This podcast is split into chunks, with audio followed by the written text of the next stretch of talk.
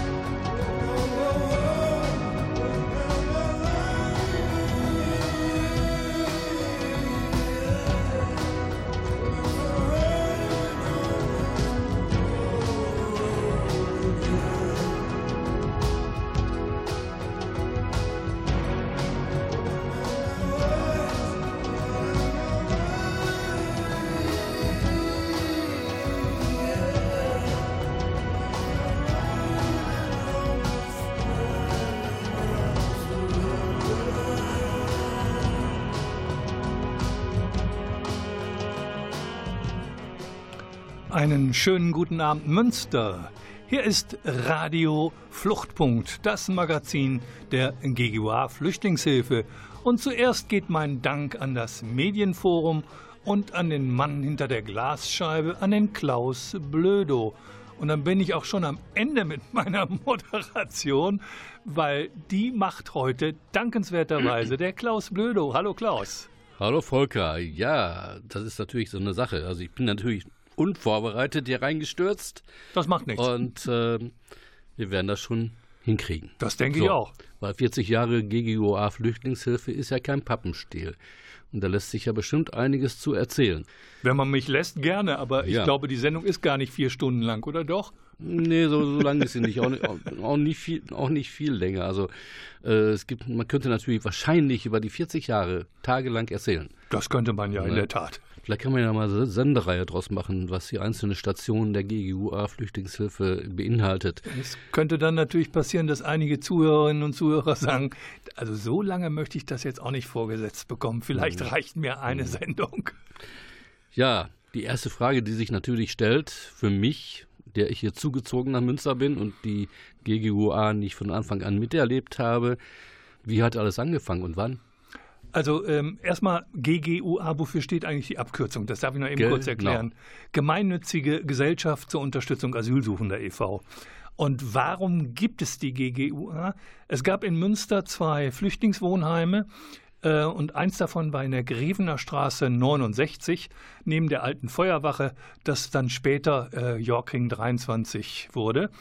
Und äh, dieses Gebäude war in einem ziemlich desolaten Zustand und die Situation der Flüchtlinge war insofern schwierig, als es keine positive Öffentlichkeitsarbeit für sie gab und es gab auch keine Beratungsstelle für sie. Und dann haben sich ein paar Leute zusammengesetzt. Wichtiger Ideenimpulsgeber war dafür Hans-Peter Metje, heute Kreisgruppenchef des Paritätischen in Steinfurt. Und äh, ich war dann zwangsläufig dabei, weil ich eben in dem Bereich hauptamtlich gearbeitet habe. Und dann haben wir am 5. April 1979 die GGUA Flüchtlingshilfe gegründet. Äh, damals war es noch üblich, das war noch der, die Restzeit der sogenannten sozialen Bewegungen, dass diese ja fast so akademische, äh, wie nennt man diese, ja fast Diplomarbeitstitel hatten. Eben was draufsteht, muss auch drin sein. Gemeinnützige Gesellschaft zur Unterstützung Asylsuchender e.V. Und wichtig waren für uns von Anfang an drei Komponenten. Wir haben es BBP genannt, Beratung, Begegnung und Politik. Beratung als Serviceangebot für die Betroffenen, ihnen in aufenthalts- und asylrechtlichen Dingen beizustehen. B das zweite, Begegnung, mhm. dass Münsteranerinnen und Münsteraner den Kontakt zu Flüchtlingen haben konnten und Politik sich einzumischen nach dem alten sozialarbeiterischen Charakter. Man hat beides zu tun, im Einzelfall beizustehen und zum anderen mit dafür zu sorgen, dass sich die Bedingungen, unter denen diese Benachteiligung entstehen, verändern und verbessern. Mhm. Also ihr habt also entschieden, es muss einfach irgendwie was her, um, den Flücht, um die Flüchtlinge zu unterstützen. Richtig. Ähm, Seit wann gibt es diese Problematik hier in Münster? Nicht zu, direkt zu Anfang von der GGUA Flüchtlingshilfe, sondern oder dem, wie hieß das nochmal, BP? BBP, habe ich gesagt. Genau. Diese Abkürzungen sind immer ganz furchtbar, aber ist egal. Wie hat sich das bei euch, bei euch entwickelt? Ihr wart, du hast das ja nicht alleine, sondern nee, mit mehreren Leuten das gemacht. Und äh, was habt ihr euch dabei gedacht, die, diese BBP äh, zu gründen? Also ich denke, nein, wir haben ja die GUA gegründet und okay, das Inhaltliche okay. war das BBP. Okay. Ich, der entscheidende Punkt war, ähm, dass in den, Wohn in den Wohnheimen selber. Es gab eins in Wolbeck und äh, wie gesagt eins in der Grevener Straße 69. Da waren Bedingungen, die von innen heraus, wie sich auch nach der Gründung herausstellte, nicht verändern ließen. Ähm, die Räumlichkeiten zum Beispiel auf der Grevener Straße waren nicht beheizbar. Und äh, ich damals als städtischer Sozialarbeiter habe eine Angabe nach der, Eingabe nach der anderen geschrieben und es wurde immer später im Herbst und es ist nichts passiert. Mhm. Und dass nichts passiert, das war einfach eine Situation, wo man sagen muss, da kann ein Wohnheimsleiter oder eine Leiterin doch keine Verantwortung für 70 Menschenleben und deren Gesundheit übernehmen, wenn die Rahmenbedingungen so scheußlich sind, dass sie nicht beheizbar waren. Und Strom war auch nicht genügend da, so konnte man auch nicht mit Radiatoren aushelfen. Und genau dieser Umstand war so signifikant dafür, dass es niemanden interessierte. Mhm. Äh, ich habe hier so, eine, so, einen, Satz hier vor mir vor Augen, ähm, dass der Bezirk Schornsteinfeger den Schornstein wegen Mängel außer Betrieb setzte, setzte und die Stadt aber sich nicht in der Lage sah oder nicht bemüßigt sah, ein, äh, eine Reparatur zu, äh, durchzuführen.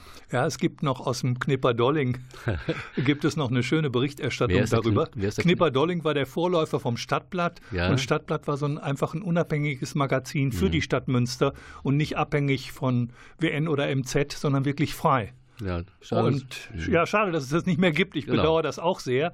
Aber ähm, es war völlig klar, der Bezirksschornsteinfeger hat gesagt, die Menschen vergiften sich, wenn sie hier äh, ihre äh, Öfen beheizen. Und äh, das kann man natürlich nicht riskieren. Natürlich. Und die Stromleitungen waren nicht stark genug, um äh, alle gleichzeitig kochen zu lassen. Kochen zu lassen, aber mit Heizlüftern zu Erst recht, nein, ja. erst recht nicht. Ja. Nein, die waren auch ja. nicht da. Es gab sie auch nicht. Mhm. Und ich meine, spätestens, wenn Leute anfangen zu frieren, ich muss an dieser Stelle einfach nochmal wiederholen, was mir damals von meinem Abteilungsleiter, den Namen sage ich allerdings nicht, aus dem Sozialamt der Stadt Münster gesagt wurde, als ich mich beschwert habe, dass keine Möglichkeiten von den Ämtern gesehen wurde, hier für Abhilfe zu sorgen. Da wurde mir wörtlich durchgerufen, wieso denn? Die sind doch sowieso alle schwul, können sich doch gegenseitig wärmen. Hm. Wie viele Personen wurde die GGUA Flüchtlingshilfe vor 40 Jahren denn gegründet? Wer, war, alles mit, wer war alles mit dabei? Ich kann mich nur noch an Brigitte Püker und Hans-Peter Mädchen erinnern. Die anderen Namen sind weg bei mir und sie sind auch in der aktiven Arbeit nicht allzu lang geblieben. Hm. Ich habe danach äh, habe ich noch viele Menschen, an die ich mich erinnere, weil die Arbeit der GGUA ist immer gestützt worden von einem relativ stark engagierten Team weil alleine kann man überhaupt nichts machen in dem Bereich. Man muss sich gegenseitig stützen, vor allen Dingen, wenn es keine Gelder gibt für die hauptamtliche Arbeit, sondern mhm. alles ehrenamtlich gemacht wird, das heißt freiwillig gemacht wird. Und dann ist es schon schwer, so ein Beratungsangebot überhaupt vorzuhalten, ähm, als ich dann nicht mehr bei der Stadt war, hatte ich ja Zeit. Da konnte ich es ja machen. Aber vorher war das ziemlich schwierig. Mhm. Und Öffentlichkeitsarbeit, wir haben also die ersten 10, 20 Presseerklärungen, hätte ich, sagen wir mal, auf gut Deutsch gleich in den Papierkorb faxen können, weil sie wurden natürlich von den Lokalzeitungen nicht aufgegriffen. Gut, wir machen gleich weiter äh, nach einer Musik von den Beatles. Du kannst das vielleicht ansagen, und zwar äh, es ist Sour Milk Sea von den Beatles vom White Album, hast du gesagt? Ja, das sind aber nicht die äh, fertigen äh, Aufnahmen, sondern das ist aus den sogenannten Escher Demos von 1968, 50 Jahre, also zehn Jahre älter als die GUA. Hallo. One, two, three, four.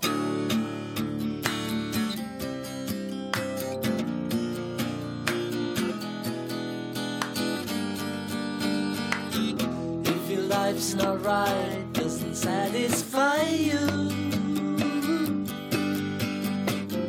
Don't get the breaks like some of us do.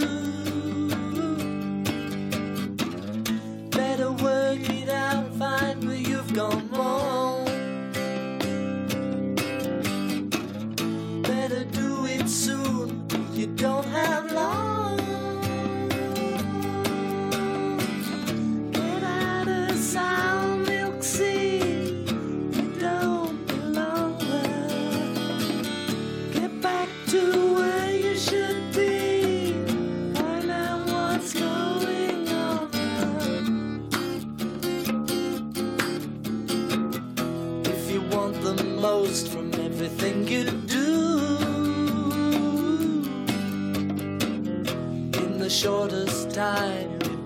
come true.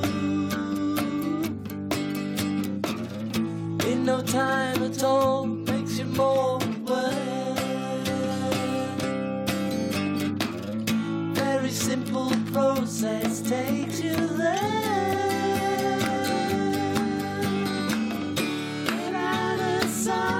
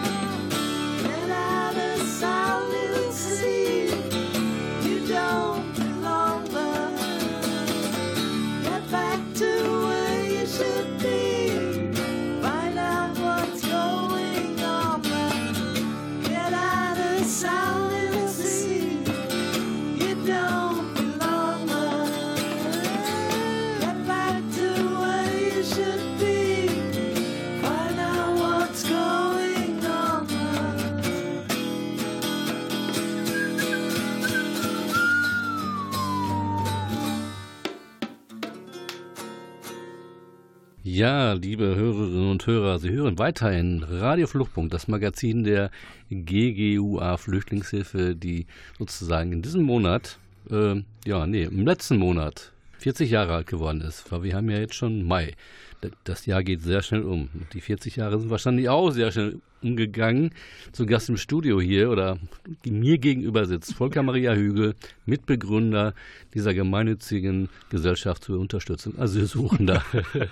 Ja, lieber Klaus, äh, darf ich noch eben kurz eine Anmerkung Ja. zu dem Stück, was wir gehört haben, machen? Ja. Weil ähm, man wird das auf einem Beatles-Album vergeblich suchen. Das ist dann äh, Jackie Lomax gegeben worden und der hat daraus seine erste relativ unerfolgreiche Single in Großbritannien bestritten. Das nur mal so nebenbei. Das war ja Sour Milk Sea. Ja, natürlich hast du recht. Ich finde, heute würde man so einen Verein auch anders nennen, stromlinienförmiger. Aber ähm, ich habe mich so daran gewöhnt und ich möchte es eigentlich auch nicht anders haben. Na, mir ist er auch schon ziemlich geläufig, muss ich ehrlich sagen. Und trotzdem Das- soll es noch Menschen in Münster geben, die nicht wissen, was die GUA ist. Und das nach 40 Jahren. Ja, das ist so eine Sache von den Kürz Kürzeln halt, ne? Mhm. So, jetzt habe ich ein paar Fragen wieder an dich. Schieß los. Ähm, 79. Hm. Wie kam denn eure frische Flüchtlingsarbeit bei den Flüchtlingen an zum Beispiel?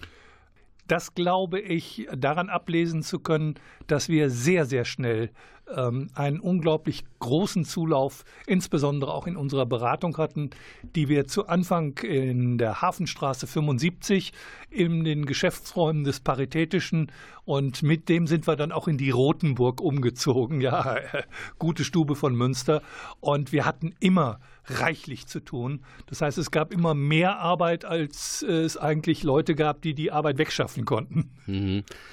Gab es denn damals schon so viele äh, Nationen in, in Münster wie heute? Nein. Nein, ne? Ähm, jetzt rede ich von, vom Flüchtlingsbereich. Ja. Ähm, das hatte sich in den ersten Jahren, gab es sehr, sehr viele aus dem Libanon, aus dem Iran, äh, Kurdinnen und Kurden, sowohl als, äh, aus der Türkei als auch an den, aus den Staaten Iran, Irak Ja. ähm, und äh, Pakistan und Indien und später Sri Lanka.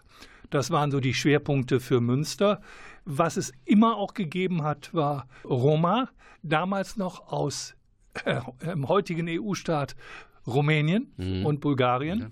Und der Vorteil, als wir anfingen, war, dass sie als Ostblock-Flüchtlinge damals besser behandelt wurden, als sie heute behandelt wurden. Und als dann interessanterweise äh, die Diktatur in Rumänien äh, gestürzt worden ist, Danach hat es Anfang der 90er Jahre die größte Massenabschiebung äh, aus Deutschland gegeben in einer Größenordnung von 130.000 Menschen Roma, die nach Rumänien abgeschoben worden sind. Ja, das findet heute auch weiterhin statt. Ne? Ja, natürlich. Also die gehören zu den ganz klaren Verlierern all der Debatten, die wir in den letzten Jahren gehabt haben, weil sehr vieles hat sich für diejenigen verbessert, die entweder hier akzeptiert waren oder die sich als nützlich erwiesen haben, indem ihre Arbeitskraft einsetzen umsetzbar war und sie von daher auch die Bedingungen für sogenannte Altfallregelungen oder Bleiberechtsregelungen erfüllten.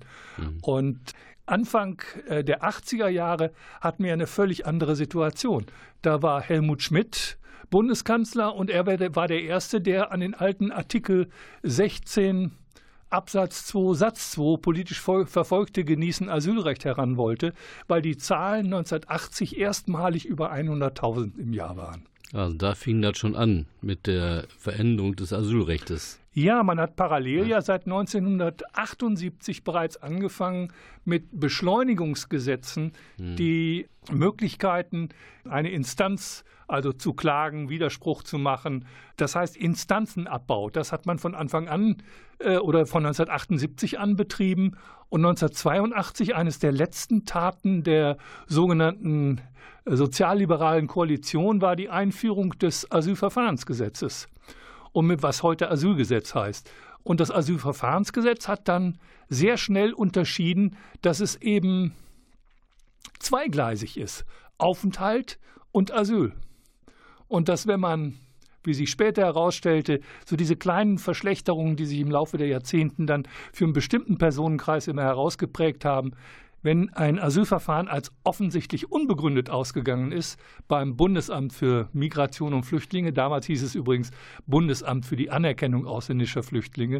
Und aufgrund der Prozentzahlen haben wir immer gesagt, für die Ablehnung ausländischer Flüchtlinge.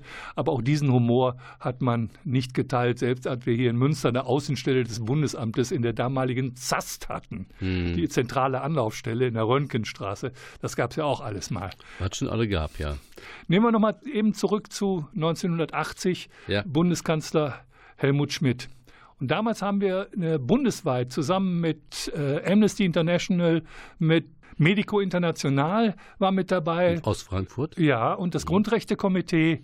Ähm, dann haben wir versucht, weil das war von Anfang an war immer unser Bestreben, uns auch über die Lokalgrenzen hinweg zu vernetzen, mhm. möglichst zu gucken, mit welchen gesellschaftlich relevanten Gruppen kann man gut zusammenarbeiten, um dann Forderungen aufzustellen, die äh, eine Chance auf Gehör haben oder zumindest mal wahrgenommen zu werden, was man sonst als kleine Organisation natürlich nicht hat.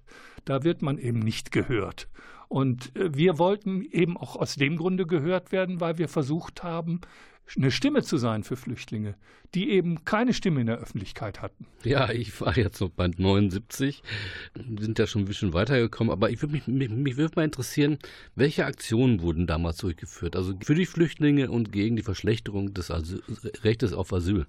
Ähm, äh, Verschlechterung äh, auf Asyl war ja keine lokale Angelegenheit, mhm. sondern das war eine Bundesangelegenheit und es war damals die Bonner Republik. Das heißt also, bis weit in die 90er Jahre hinein liefen die Protestaktionen immer koordiniert in Bonn. Die größte Demo, die wir dort hatten, war am 14. November 1992, mhm. also fünf Monate vor der, äh, sechs Monate vor der Grundgesetzänderung. Und da waren 250.000 Leute im Bonner Hofgarten. Wow, das ist eine ganze Menge, ja. Ja, ich war damals für den Flüchtlingsrat da. Ich äh, musste eine Rede, was heißt musste? Ich wollte, aber ich musste auch eine Rede halten. Und ich hatte derartigen Schiss vor, vor dieser riesen Menschenmenge. Mich musste ja. man förmlich auf die Bühne schieben. Also das habe ich noch gut in Erinnerung. Aber da ging es, ja? Wenn man, ja, wenn man erstmal da steht, dann genau, es auch. Das ist genau. so. Aber ich habe verdammt Morris gehabt vor dieser ja. Menge. Und, ähm, und da war was Falsches zu sagen. Ne? Richtig. Das war auch die letzte ja. abgelesene Rede, die ja. ich gehalten habe. Nach, danach habe ich also es vorgezogen, zu versuchen, wenigstens frei zu reden, weil ich glaube, das ist dann immer ein wenig überzeugender, als wenn man nur abliest. Ganz kurz vielleicht noch bevor der nächsten Musik. Ähm, wie war denn die Resonanz, ich sag mal hier lokal in Münster, in der Bevölkerung oder bei der Bevölkerung auf um, eurer Arbeit? Resonanz in Bezug auf die Bevölkerung, wie, außer wenn man sie angesprochen hat, weil man äh, in der Innenstadt einen Infostand gemacht hat oder eine kleine Latsch-Demo ja. gemacht hat. Ähm, wir haben beides erfahren. Wir haben Zuspruch und toll, dass ihr das macht und kann man bei euch mitmachen. Die Reaktionen gab es vor allen Dingen immer von sehr jungen Leuten und von Leuten, die so sozusagen auf die Rente zugingen, also ein bisschen Zeit hatten. Ähm, aber wir haben auch Ablehnung erfahren. Äh, die ersten Drohungen bis hin zu Morddrohungen haben wir 1988 erfahren. Da war, muss ich zugeben, muss ich zugeben, auch die Polizei noch nicht wirklich sensibel. Die haben uns als erstes mal gefragt, komm, haben Sie doch selber geschrieben, die wollen mal in eine Zeitung kommen. Ne? Mhm. Ja, spätestens ab 1991 war das total anders und es hat unglaublich viele tolle Polizeibeamte gegeben, die äh, uns unterstützt haben und äh, die da sehr, sehr, sagen wir mal, mit offenem Ohr auf die Situation reagiert haben. Das muss man schon sagen. Und von der Verwaltung hat sich auch ganz, ganz viel verändert. Mhm. Zu Anfang wollten wir mal im Südviertel ein kleines Begegnungszentrum machen. Das hätte 450 äh, D-Mark pro Monat an Miete gekostet. Wir hatten die Kohle nicht und haben sie dann bei der Stadt beantragt. Da sind natürlich abgelehnt worden. Und äh, die Unterstützung begann mit zwei Personen. Das war einmal Horst Gärtner, der ich glaube 1980 oder 81 äh, Leiter des Sozialamtes wurde und in der Lage war, auch wenn er nicht immer unserer Auffassung, unserer Meinung war, aber er hat mit uns gesprochen und hat uns ernst genommen und hat vor allen Dingen auch, wenn etwas ging und von unserer Seite vernünftig war, hat auch versucht, es umzusetzen. Mhm. Und kurze Zeit später über äh, die Zusammenarbeit mit dem damaligen Ausländerbeirat, insbesondere durch die Person Spyros Marinos. Ja, früher ist das noch Ausländerbeirat. Richtig. Ähm, wir hören jetzt erstmal noch ein wenig Musik, bevor wir weitermachen. Und zwar von Dota. Eigentlich wollte ich, ich, wollte ich einen Song spielen von Dota und die Stadtpiraten. Der hieß Grenzen, das passt nämlich auch zum Thema Flüchtlingspolitik und so weiter. Hätte gepasst, habe ich nicht dabei, aber wir hören jetzt Raketenstart, ist so in die Richtung. Dota ist eine, eine, eine Raketenstarterin, auch in der Musikszene. Super. Ne? So, dann hören wir mal rein.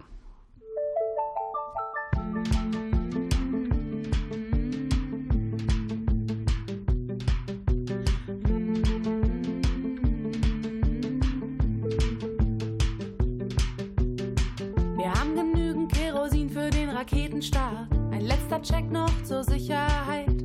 Die Ausrüstung stimmt, alles parat. Wir sind zum Aufbruch bereit.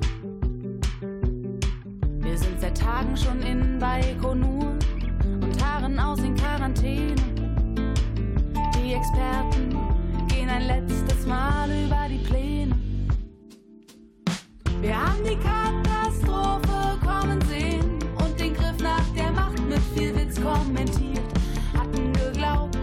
das System sich selbst reguliert.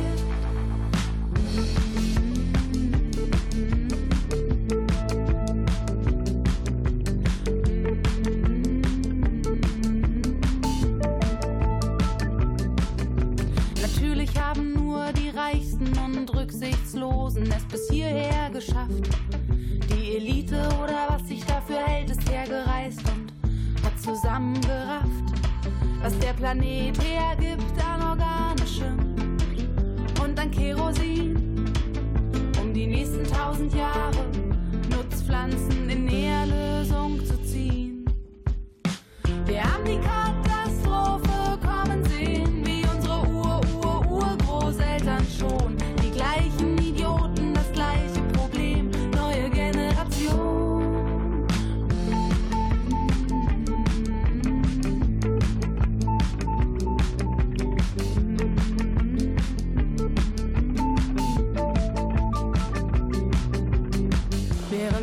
Countdown läuft, herrscht draußen es tobt ein Kampf auf der Basis. Wir sind fraglos privilegiert auf dieser Seite des Panzerglases.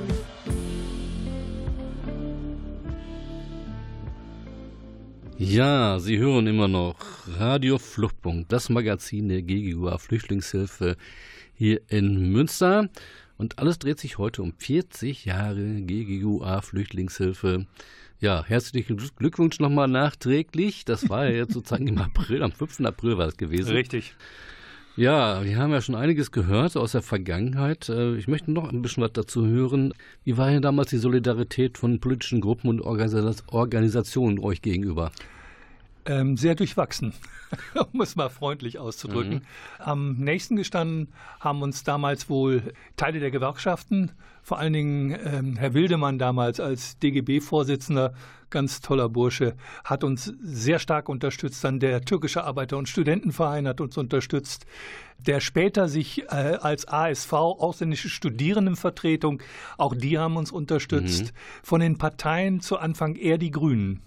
Ähm, die Sozialdemokraten. Ja, welche, welche, sonst? Ja, die Sozialdemokraten hatten so ein bisschen was an Berührungsängsten und haben uns auch übel genommen, dass wir das Asylverfahrensgesetz heftig kritisiert hatten. Und vor allen Dingen das, was wir als Praktikerinnen und Praktiker durchaus auch Fachleute für diesen Bereich, wir sehen, was Gesetze anrichten, um es mal salopp auszudrücken. Und wenn wir dann auf bestimmte Dinge hinweisen, ähm, dann fände ich es eigentlich ganz klug, wenn man zu uns einen ehrlichen Dialog will, dass man dann, bevor man sich entscheidet, unseren Rat einholt. Das war damals in der Bonner Republik so, das war ganz lustig, wenn da eine Anhörung im Innenausschuss war, wenn die Expertinnen der einen Partei was sagten, haben die anderen Zeitung gelesen und umgekehrt. Äh, da, da, haben wir schon den Eindruck gehabt, so richtig so ein äh, Austausch und das Ringen um die bessere Lösung ist das gar nicht, sondern mhm. wir wissen von vornherein, wir haben Recht und die anderen sind doof. Und äh, diese Art und Weise kann man sich in der Menschenrechtsarbeit nicht erlauben. Wir sind also permanent dran geblieben und ich glaube, wir haben in allen Parteien, mit Ausnahme der AfD, in allen Parteien haben wir Menschen, die unsere Arbeit sehr wertschätzen und wir haben in allen Parteien auch äh, Leute, denen wir auf den Senkel gehen. Das ist mhm. einfach so. Ich würde aber gerne noch mal ein paar Leute benennen, ja, äh, die damals in der Arbeit für uns wichtig in der Unterstützung ja. waren. Zum Beispiel in der Medienlandschaft waren es also neben der Möglichkeit, hier Bürgerinnenfunk zu machen, Radio Fluchtpunkt ist auch schon über 20 Jahre alt, mhm. waren das Jan Enste und Maria Christina Rosales, die sowohl in ihren Radiosendungen als auch in gemeinsamen Filmprojekten unsere Anliegen äh, in die Öffentlichkeit gebracht haben. Dann vor allen Dingen auch das Cinema als Lokalstätte, die dann ganz viele Dinge von uns übernommen haben. Diese tolle Aktion 302, ähm, ich weiß nicht, ob sich noch einige daran erinnern, das ist vor zehn Jahren gewesen. Da ging es um das Bleiberecht der Roma aus dem Kosovo. 302 waren die Zahl derjenigen, die eigentlich abgeschoben werden sollten oder freiwillig ausreisen sollten. Und dann haben wir insgesamt 302 Münsteranerinnen und Münsteraner gefunden, die bereit waren, sich auf dem Sofa, roten Sofa in der Innenstadt ablichten zu lassen und mit einer Forderung eben auch auf ein Bleiberecht für diese Personen aus dem Kosovo. Es ging um die Minderheiten, die Roma. Und da, das fand ich toll, dass sowas zustande gekommen ist. Aber es brauchte eben auch die Unterstützung. Wir hatten gute Dialoge damals mit dem Leiter der Ausländerbehörde, Hans-Joachim Schlumm. Wir hatten auch in dem Sozialdezernenten Berthold Tillmann, der ja dann oh, später ja. mal OB wurde, ja. jemand, der war zwar nicht immer unserer Meinung und wir auch nicht immer seiner Meinung, aber der hat sich die Dinge angehört und hat sich damit auseinandergesetzt. Und das war etwas, das musste die Stadt, glaube ich, erst lernen, uns als Gespräch, äh, Gesprächspartner ernst zu nehmen. Und wir haben immer eine ganz große Bandbreite an, äh, sagen wir mal, Know-how gehabt. Wir haben bei uns Menschen arbeiten, die sind Ethnologinnen, die sind äh, Medizinerinnen, die sind Psychologinnen, die sind Sozialarbeiterinnen, die sind Pädagoginnen, eine Germanistin dabei. Also wir haben eine ziemliche Bandbreite an Leuten mit unterschiedlichen Qualitäten und unterschiedlichem Know-how. Und deswegen haben wir auch heute so viele ganz, ganz unterschiedliche Projekte. Wir haben zusammen mit der AWO haben wir ein psychosoziales Zentrum, Refugio Münster. Wir haben für äh, Menschen ohne äh, Krankenversicherung zusammen mit der Caritas und dem Gesundheitsamt das Projekt Klar für Gesundheit. Wir haben ein Projekt für ja, Patenschaften schulisch im, im Sinne von Schlauberger und Schlaubergerinnen. Wir haben ganz viele Ehrenamtliche. Wir haben über 250 Menschen, die freiwillig für uns arbeiten, inklusive derjenigen, die für uns dolmetschen. Das muss erstmal jemand von sich behaupten können. Ja, und wir haben über 30 Hauptamtliche. Mhm die in Wahnsinn. der Beratung vor allen Dingen tätig sind. Wir haben ja nicht nur die äh, Asylverfahrensberatung, wir mhm. haben die aufenthaltsrechtliche Beratung, wir haben eine spezielle Beratung für unbegleitete minderjährige Flüchtlinge, wir haben zwei Kolleginnen, die in der Migrationsberatung für Erwachsenen tätig sind, wir haben die sogenannte Koordination und ein Teil der Beratung von Mamba, das ist Münsters Arbeitsmarktintegrationsprojekt für Bleibeberechtigte. Und wir haben das Projekt Q, Qualifizierung der Flüchtlingsberatung, was bundesweit arbeitet.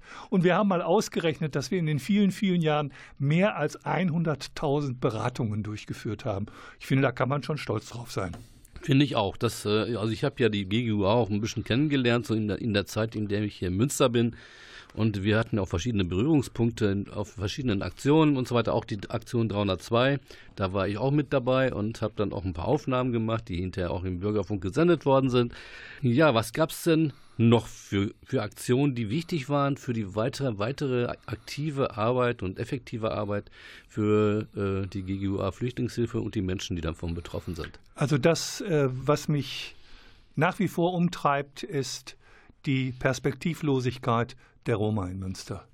Dass äh, mit Ausnahme der 302 alles, was neu in Anführungsstrichen oder erstmalig äh, vom Balkan als Minderheit in die EU kommt und dann nach Deutschland kommt, ist komplett chancenlos. Hm. Sie sind aus den Bleiberechtsregelungen rausgekickt worden. Sie unterliegen einem vollständigen Arbeitsverbot. Das soll noch weiter ausgebaut werden, auch für diejenigen, die dann keinen Asylantrag stellen.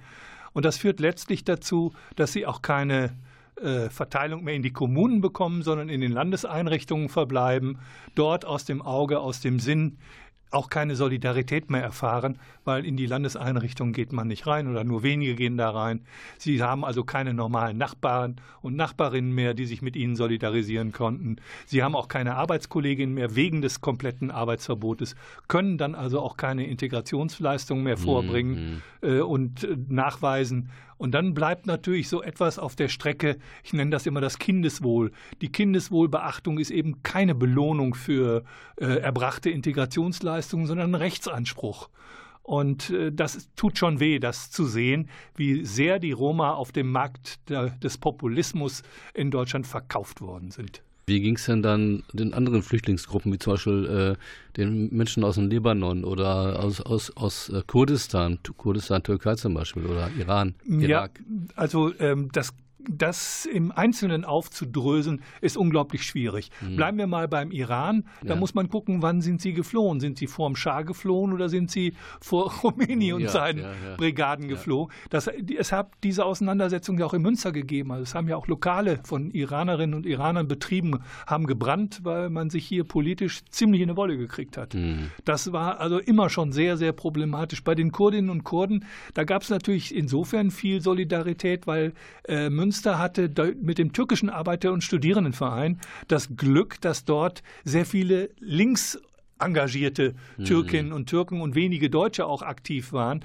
die dann natürlich auch offen waren äh, für die kurdischen Kolleginnen und Kollegen, die dann nach Münster kamen. Mhm. Wie viel Community ist da, um aufzufangen? Das ist der entscheidende Punkt. Wenn sie einzeln sind, wie äh, aus dem Libanon Flüchtlinge, mhm. die waren zu Anfang zahlenmäßig gerade mal eine Handvoll, äh, da gab es dann keine Unterstützung, keine Solidarität, nichts. Die mussten gucken, wie sie klarkamen oder haben dann über die Kontakte mit uns dann andere kennengelernt oder auch die Brücke war dort auch ein ganz wichtiger. Achim Sommer habe ich noch vergessen oh, zu ja, benennen. Genau. War auch ein ganz wichtiger Faktor, weil er Begegnung ermöglichte, unabhängig davon, ob die Leute nun tatsächlich studierten oder nicht.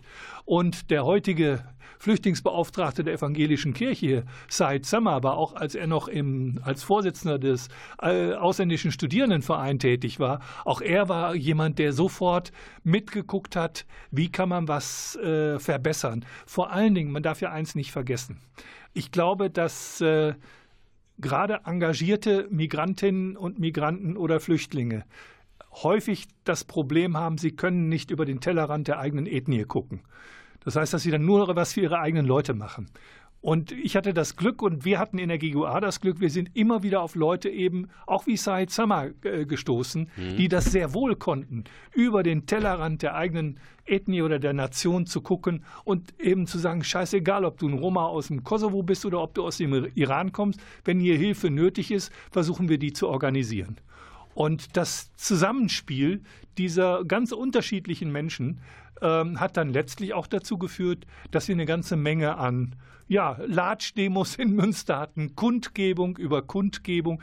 Wir haben vieles versucht zu erreichen, weniges erstritten, aber ich glaube auch, und vielleicht, Klaus, gestatte mir diesen Satz noch, die soziale Arbeit mit Flüchtlingen scheitert in der Mehrzahl der Fälle. Und zwar aus folgendem Grund weil das, was Flüchtlinge erreichen wollen, oftmals nicht zu erreichen ist. Zumindest nicht mit der jetzigen Rechtslage. Und trotzdem Menschen beim Scheitern nicht allein zu lassen, ist, glaube ich, eine ganz, ganz wichtige Angelegenheit. Das hat uns, glaube ich, auch den Respekt von vielen Flüchtlingen, die in einer prekären Situation leben und wir ihnen nicht helfen konnten, das hat uns den Respekt eingetragen. Da bin ich mir auch ganz sicher. Gut, dafür hören wir jetzt auch einen schönen Song. Und zwar von einer Münsteraner Band hier, The Great Beyond oder Beyond, A Better Place.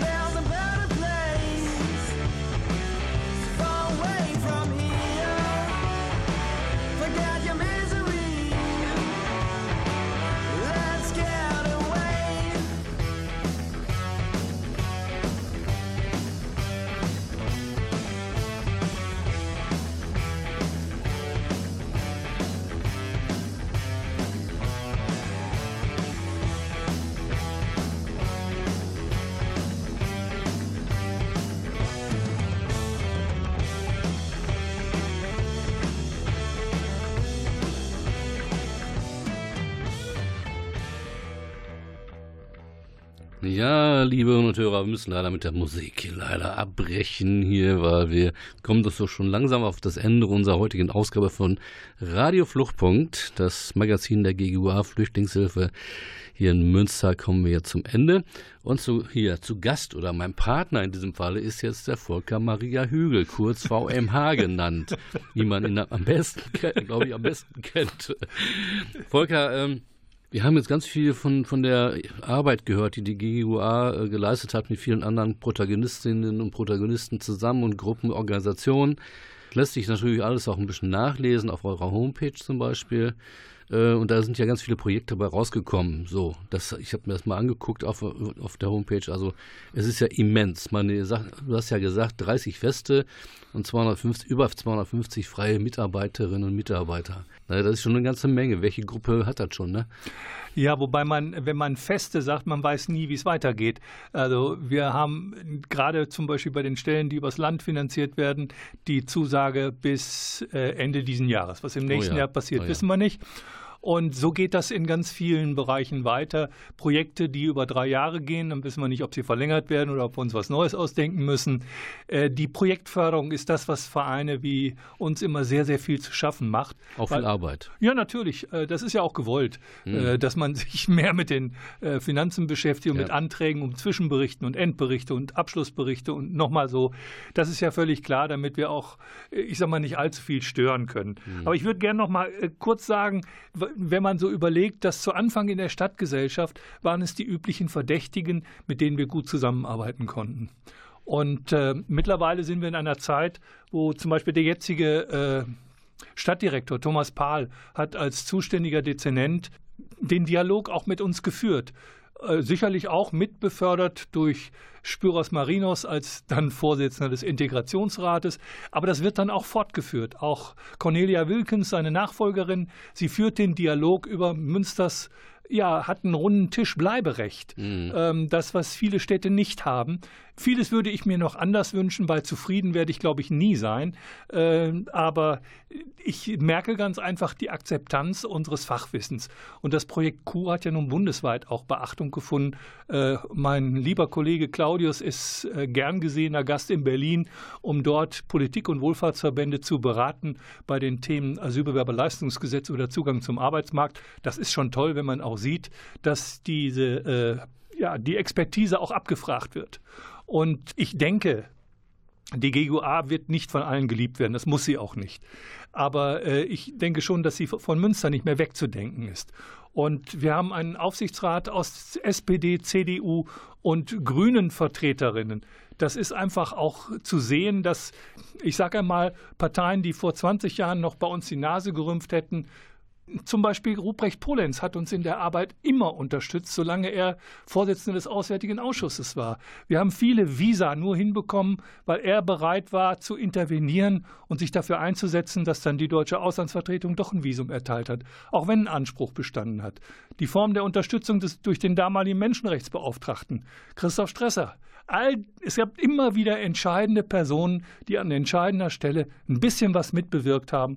Und da bin ich eigentlich besonders dankbar für, dass äh, eben Menschen in ihren eigentlichen Aufgaben immer noch Raum gesehen haben, Menschenrechte durchzusetzen für diejenigen, denen sie verweigert werden. Thomas Bahl hat im Fernsehen gesagt, Flüchtige haben Rechte und es ist unsere Aufgabe, dafür zu sorgen, dass sie sie durchsetzen können.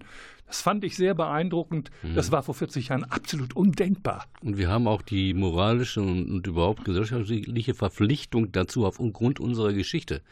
Weil aus Deutschland sind damals auch viele geflohen, die sind untergekommen äh, und äh, ja, das steht auch im Grundgesetz so drin. Das muss man einfach sehen. Und äh, ich habe dazu eine Frage irgendwie von wegen, das Asylrecht wurde ja im Laufe der Jahre immer weiter abgeschafft. Wie konntet ihr damit leben?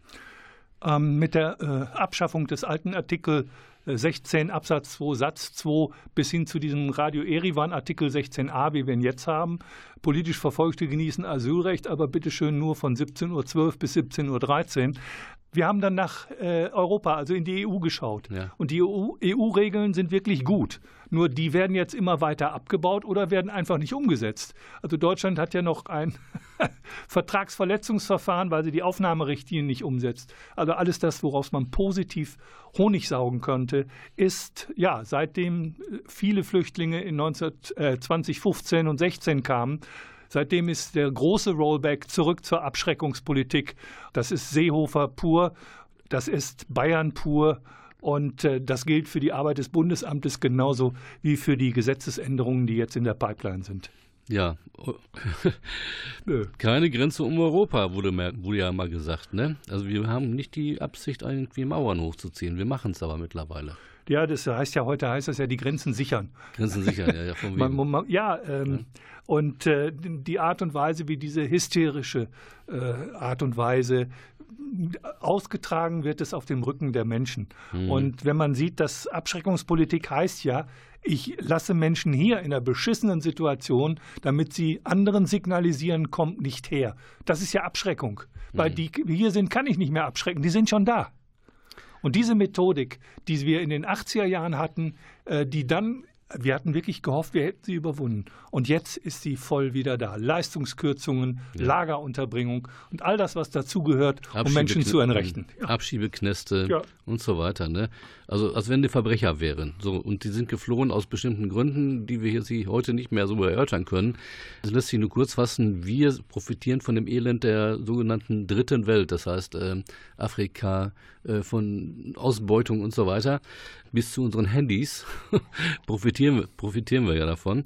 Wie geht es weiter mit der Arbeit der GGUA? Das ist sozusagen ein Schlusssatz äh, oder eine Schlussfrage von mir. Als wir uns gegründet haben, haben wir gedacht, uns braucht es für fünf oder zehn Jahre. Und äh, mittlerweile bin ich der festen Überzeugung, dass wir die nächsten 40 Jahre wohl auch noch gebraucht werden, weil die Abschottung und die Ungerechtigkeiten, denen Menschen ausgesetzt sind, weitergehen und von daher Menschenrechtsverletzungen zunehmen werden weltweit, auf die kann man nur mit einer positiven Menschenrechtsarbeit reagieren. Ja, nächsten werden die Fl Klimaflüchtlinge sein, die dann kommen. Für die gibt es ja nicht mal sowas wie eine Konvention. Ja. Die Genfer Flüchtlingskonvention äh, schließt Klimaflüchtlinge nicht mit ein. Mhm. Aber das ist ein neues Fass. Und GGUA wird weiter wachsen, wird weiter unterstützt werden? Das kann man nicht prognostizieren. Es kann sein, dass, sie, dass, äh, dass wir die Hälfte unserer Arbeitsplätze verlieren werden. Das wissen wir nicht. Wir kämpfen weiter dafür. Wir sind kreativ. Wir hoffen auch nach wie vor auf die lokale Unterstützung. Die AfD wollte uns ja schon die Mittel kürzen. Ich denke nicht, dass die äh, Mehrheitsparteien einer Aufforderung der AfD folgen werden. Aber ähm, es hat immer Bestrebungen gegeben, uns klein zu kriegen, uns kaputt zu machen. Äh, ich glaube nicht, dass man uns kaputt machen kann. Man kann uns vieles wegnehmen, äh, aber kaputt kriegt man uns sicherlich nicht. Hm. Hast du oder hat die GGUA noch Wünsche an die Stadtgesellschaft? Ja, ja. Aufnahmeprogramm für Roma und ein Bleiberecht für Roma. Das ist das Wichtigste auf der einen Seite. Auf der anderen Seite Kinderrechte durchsetzen und zum Dritten Familien zusammenkommen lassen. Wunderbar, das war ein gutes Schlusswort. Nach 40 Jahren GGUA Flüchtlingshilfe danke dir, Volker, Volker Maria Hügel, kurz VMH genannt, äh, dass du mir Rede und Antwort gestanden hast. Ich danke dir, dass du die Moderation übernommen kannst, hast, ganz spontan. Du, kannst auch gerne jetzt die Abmoderation machen. Nein, das ja. ist deine Aufgabe. Ach so, ja, natürlich mache ich das gerne. Die ja. Abmoderation, das war Radio Fluchtpunkt, das Magazin der GUA Flüchtlingshilfe. Und wie immer geht zuerst mein Dank an das Medienforum und an den Mann hinter der Glasscheibe, diesmal unserem Moderator, an den Klaus Blödo. Ansonsten bedanken wir beide uns fürs Zuhören, wünschen alles Gute. Bis zum nächsten Mal. Und wir, hören, wir hören noch einen Song von den Beatles. Äh, welchen denn? The Child of Nature. Child of Nature hören wir noch. Prima. Und dann viel Vergnügen. Bis, Tschüss. Bis, bis zum nächsten Monat. Tschüss. On the road to Rishikesh, I was dreaming more or less, and the dream I had was true. Yes, the dream I had was true. I'm just a child of nature. I don't need much to set me free. I'm just a child of nature. I'm one of nature's children sunlight shining in, in my eyes as I face the desert skies. And my thoughts return to home. Yes, my thoughts return to home. I'm just a child.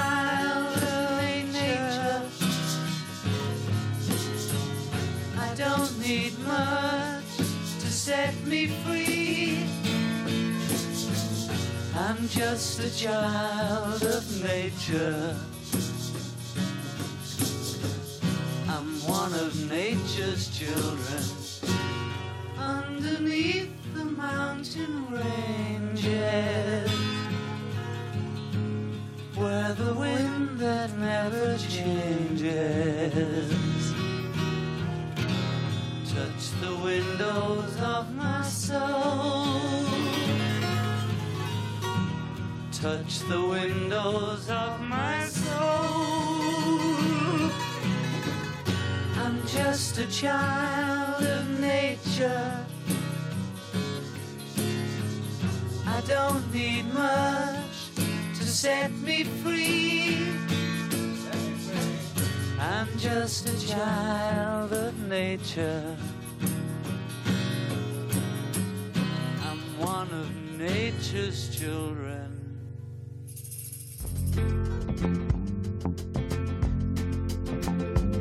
Es gibt Fleiß und Disziplin.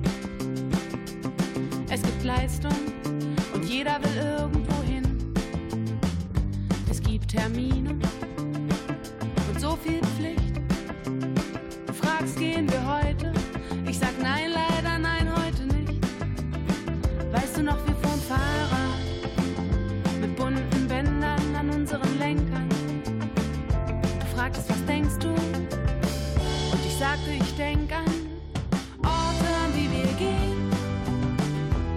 anderen Tag und gar nichts weiter zu tun, als nur dort zu sein.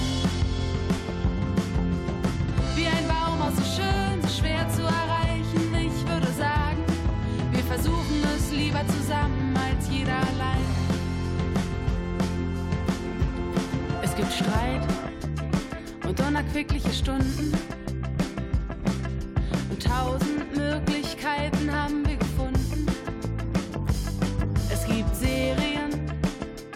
sehr vielen Folgen und andere Arten, die Zeit hier so schön zu vergeuden.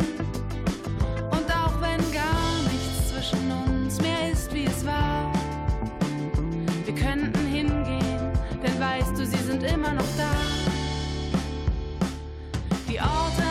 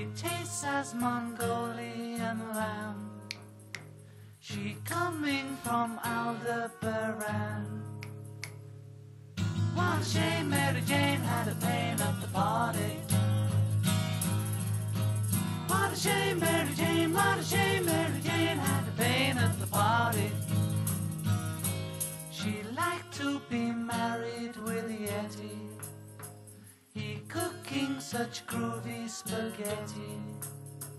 She jumping as Mexican bean to make that her body more thin. What a shame Mary Jane had a pain at the party. What a shame Mary Jane, what a shame Mary Jane had a pain at the party. She cats Patagonian pancakes with that one engine party makes. She having all the ways good contacts. She making with Apple and contract. What a shame Mary Jane had a pain at the party. What a shame Mary Jane, what a shame Mary Jane had a pain at the party. What a shame Mary Jane had a pain at the party. What a shame Mary Jane, what a shame Mary Jane had a pain at the party. What's the news? But I can't a speak shame no Mary Jane had a pain at the party. What do you What a say? shame, what a shame